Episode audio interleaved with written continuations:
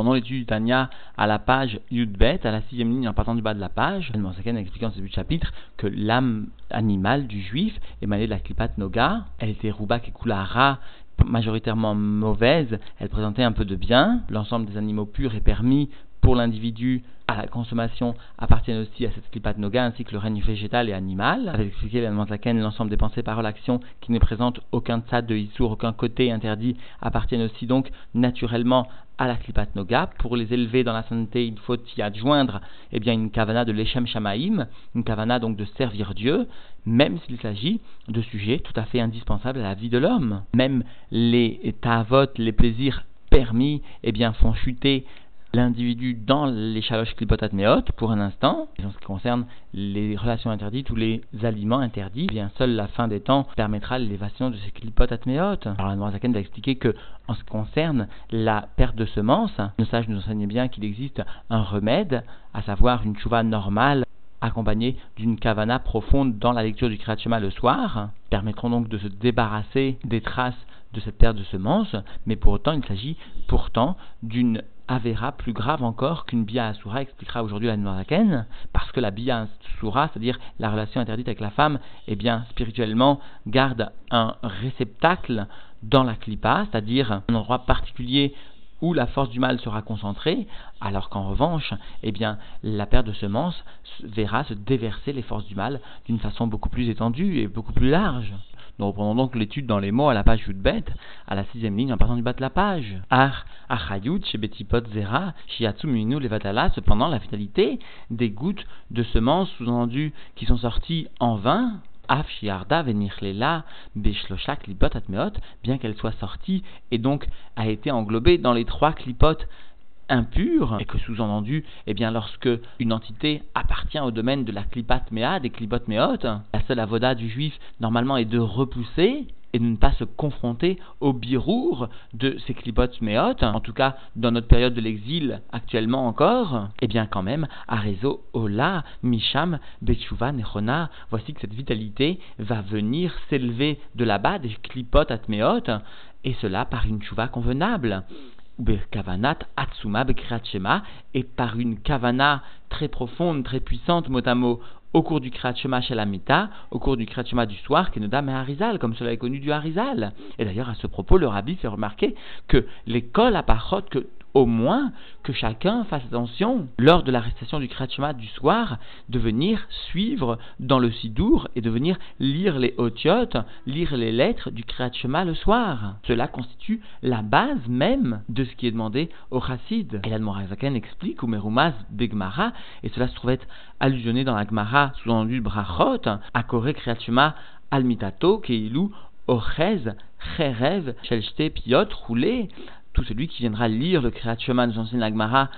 le soir sur son lit, motamo, c'est-à-dire le Kriyat Shema du soir avant le coucher, est comme quelqu'un qui, tient une épée à deux tranchants, etc. Et cela lui servira, la harog goufot Ritzonim, lui servira à venir tuer les corps des forces du mal, qui sont appelées les Ritzonim, les forces donc superficielles, chez Naasu, les Vouches, les Chayut, chez Betipot, qui sont devenus, eh bien, un vêtement pour la vitalité des gouttes de Zera Levatala.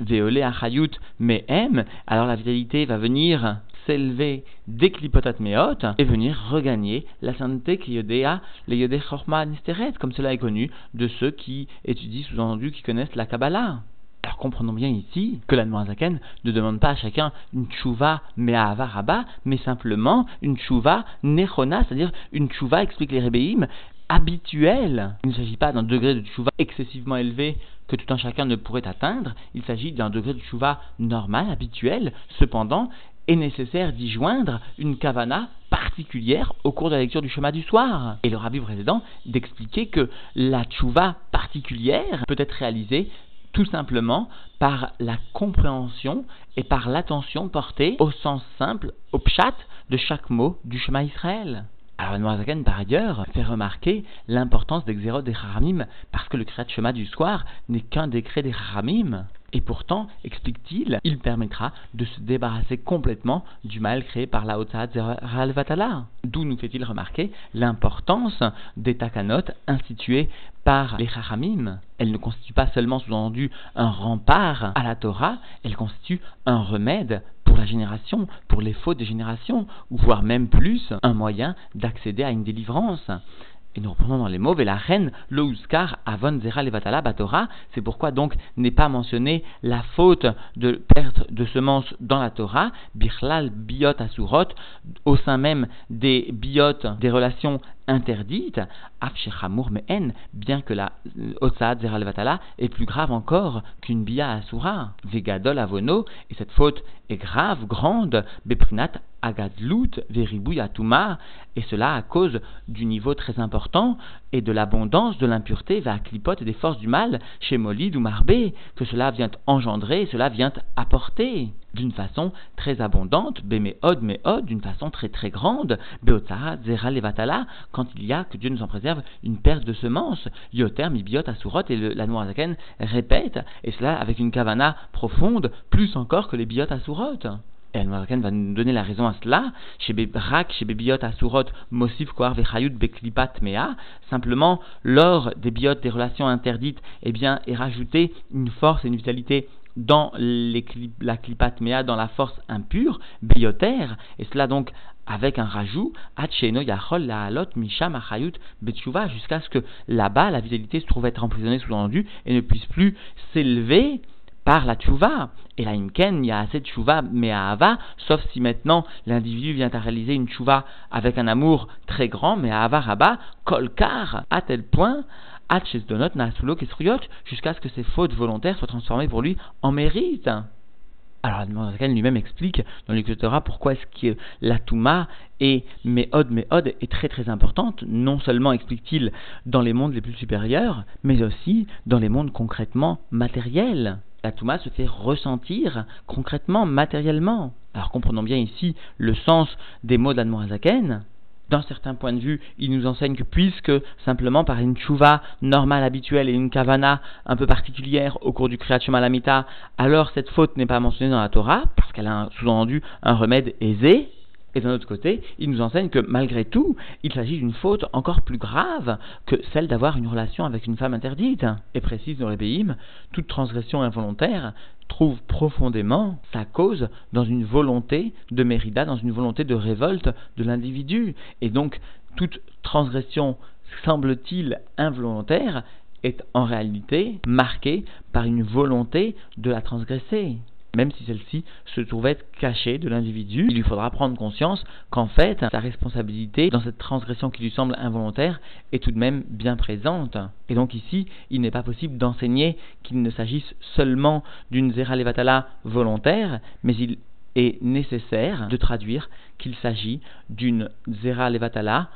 involontaire aussi. C'est pourquoi d'ailleurs l'Anmorazaken n'a pas précisé qu'il s'agissait d'une faute volontaire ou involontaire. Alors quoi qu'il en soit, quelqu'un qui aurait une relation avec une femme interdite, bien seul une tchouva mais à Ava, Rabat, pourrait lui permettre de transformer ses fautes en mérite. Et la Noirzaken va venir expliquer donc dans la Hagaa pourquoi les biotes interdites, les relations avec une femme interdite, ne trouvent pas tellement facilement leur réparation, contrairement à la paire de semences, bien que la paire de semences soit plus grave. Mipne, Sheniklata, Beyesod, Denugva, Deklipa, parce que lorsqu'un homme a une relation avec une femme interdite, eh bien, se trouve être recueilli sa semence sous-endue dans le fondement de la féminité de la Klipa, Amekabelet, Vekoletet, Achayut, Meakdusha, qui vient donc accepter, recevoir, et même plus que cela, accueillir sous-entendu la vitalité de la sainteté. C'est-à-dire que spirituellement, il y a une correspondance entre la réalisation de la faute matérielle et sa conséquence spirituelle. Machenken bezera levatala, ce qui n'est pas le cas de la paire de semences. La semence est dispersée dans le monde, se répand dans le monde. Elle n'est pas accueillie dans un keli particulier. Chez Prinat de Klipa, il n'y a pas là-bas un degré de féminité de la Klipa qui pourrait accueillir et donc aussi limiter la diffusion de la force du mal. Rak chez Korotea, Vechailotea,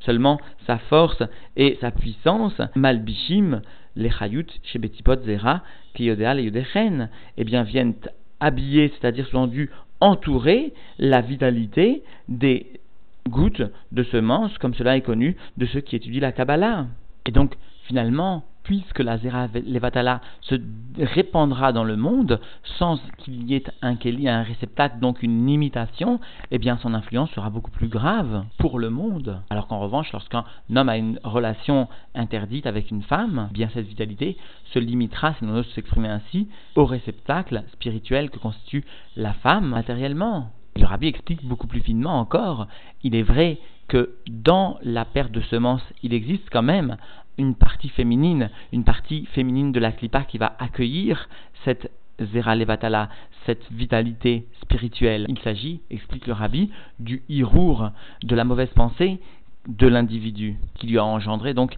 cette perte de semences. Mais ce hirour n'étant que spirituel, il ne saura pas, il ne pourra pas limiter concrètement, matériellement, l'influence, la force, la puissance même de la Zera Levatala. Comprenons bien, donc, souligne rabbi, qu'il existe quand même un nugva, un, fondement donc féminin de la klipa. Il s'agit du hirura, de la mauvaise pensée. Ou basé Yuvan Mamar et par cela nous comprenons donc l'explication de nos sages, leur souvenir sous une bénédiction pour nous, et Zéou Mehavet Shelo Yochal Litkon, qui est celui qui faute et dont il n'est pas possible de réparer la faute, comme cela donc je expliqué dans Kohelet, Zé Sheba Ala il s'agit de celui qui va donc avec une femme interdite, Veolim de Mamzer, et qui donc donne naissance à un Mamzer. Chez Az, alors,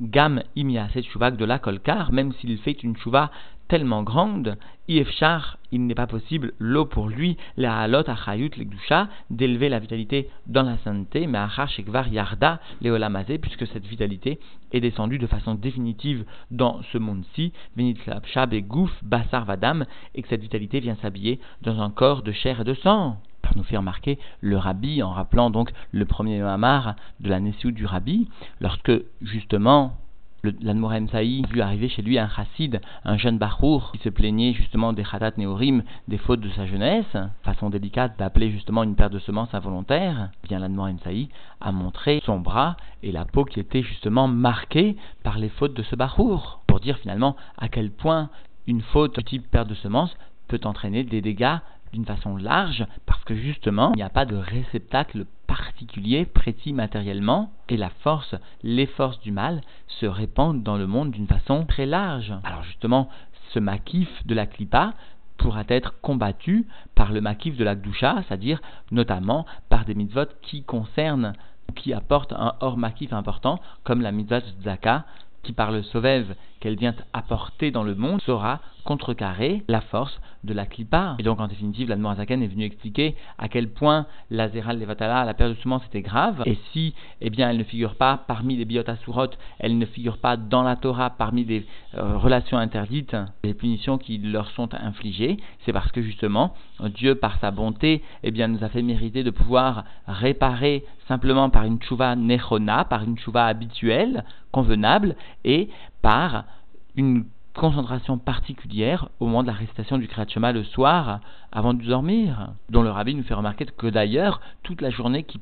suivra ce Kriyat du soir sera conditionnée réellement, véritablement par le Kriyat du soir. Dont le minag Rabad est bien de le rester debout avec le gartel pour ceux qui sont mariés, et dont le rabbi président nous a demandé de lire mot à mot avec la compréhension du sens de chaque mot ce Kriyat constitue, a expliqué Zaken, une épée à double tranchant qui pourra trancher les forces du mal, l'impureté du haut comme celle du bas, et qui sera véritablement l'arme qui permettra au chassid de lutter contre le rocher de l'exil et permettre alors à la lumière de se dévoiler.